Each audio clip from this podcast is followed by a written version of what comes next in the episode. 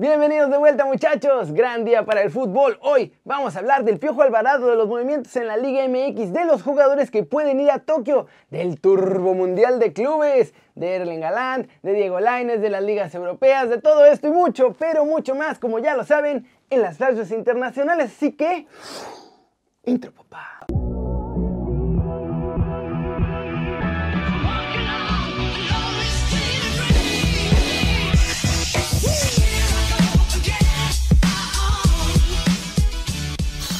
Arranquemos el video de hoy con la nota One Fútbol del día. El papá del Piojo Alvarado confesó por qué nuestro chavo no está en este momento jugando en Inglaterra. Fíjate que sucede, él tenía 14 años en ese tiempo, cuando viene la oportunidad de viajar a, Inglaterra por, por parte de Celaya, un chico que jugaba en Celaya en inglés, Mark se llama, si no mal recuerdo, fue el que hace las conexiones para que él vaya a un campamento a Inglaterra.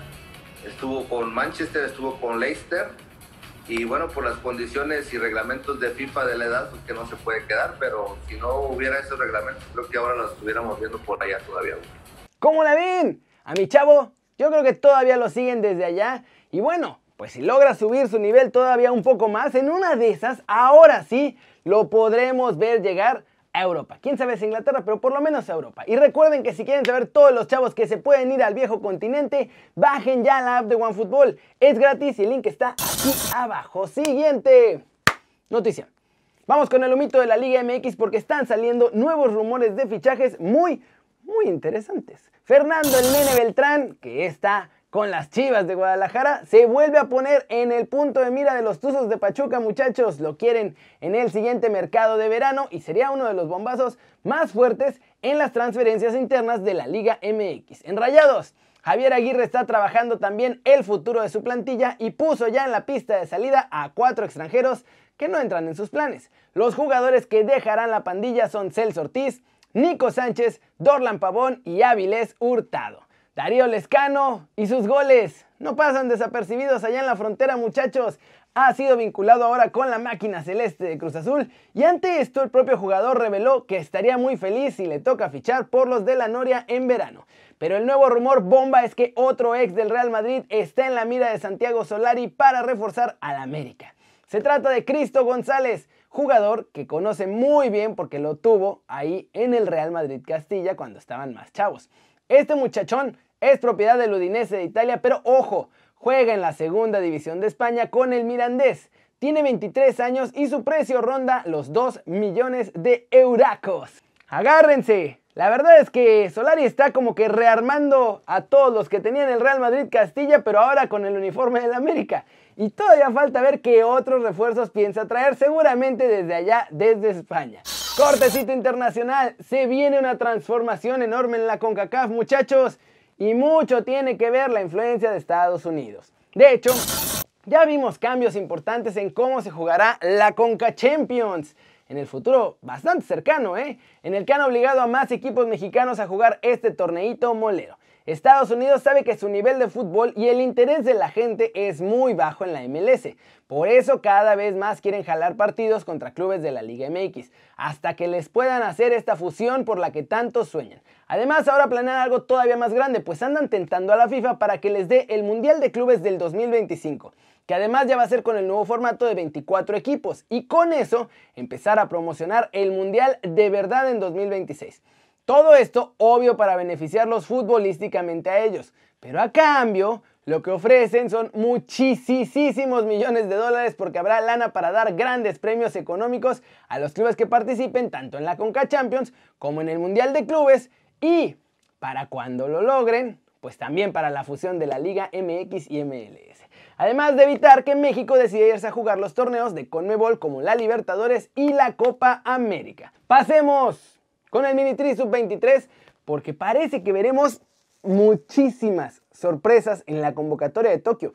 Lozano tiene por ahí varios haces bajo la manga, ¿eh?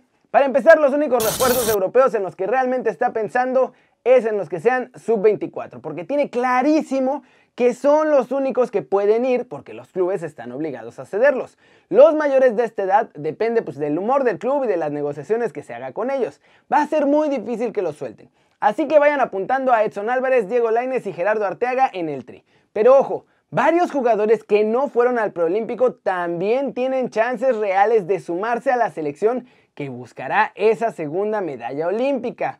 Entre los nombres que maneja Lozano y que pueden entrar todavía a la convocatoria están Eric Lira de los Pumas, el lateral izquierdo de las Chivas, Cristian el Chicote Calderón, también está ahí Kevin Álvarez de Pachuca por la lateral derecha y Marcel Ruiz de los Solos de Tijuana.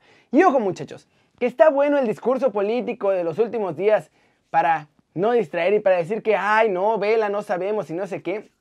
Pero Jimmy Lozano ya mandó una lista de jugadores en la que por lo tanto también se enviaron solicitudes de convocatoria probable a Tokio 2020 y en esa lista sigue incluido Carlos Vela.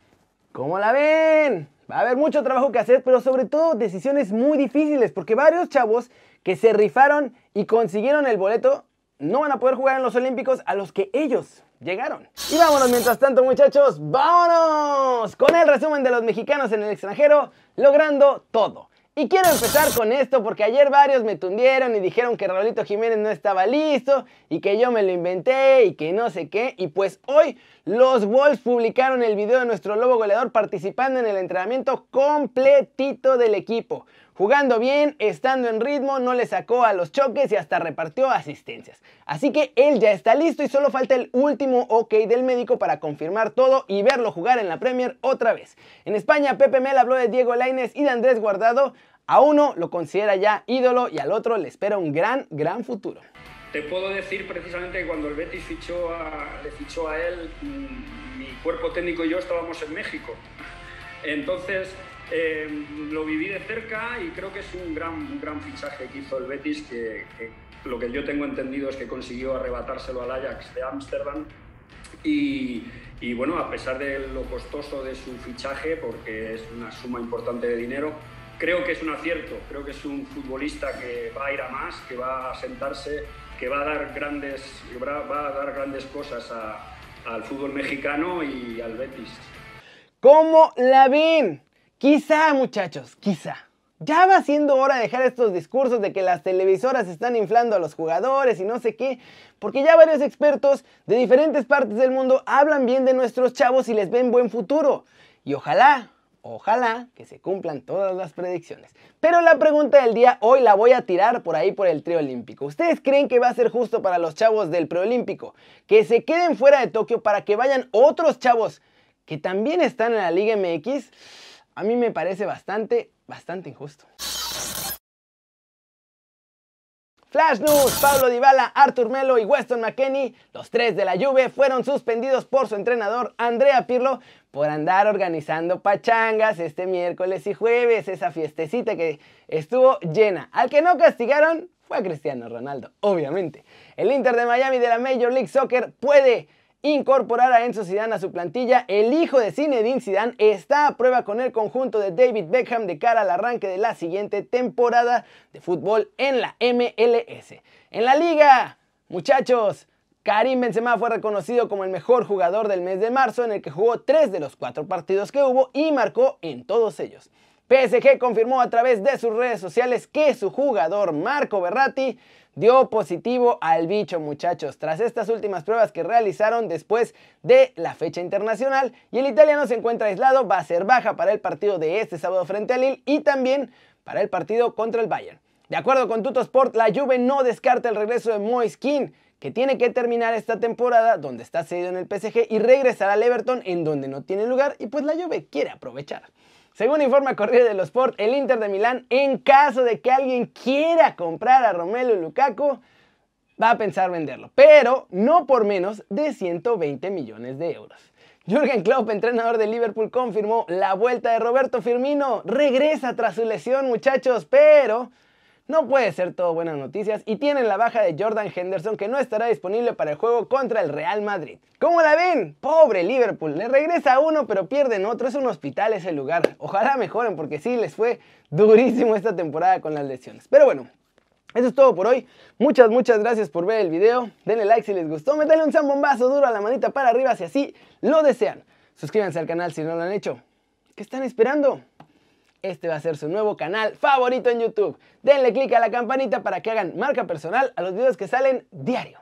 Ya se la sándwich, yo soy Kerry, siempre me da mucho gusto ver sus caras sonrientes, sanas y bien informadas. Y aquí nos vemos mañana desde la redacción, 11 y media de la mañana, en vivo con Dani. Chau, chau.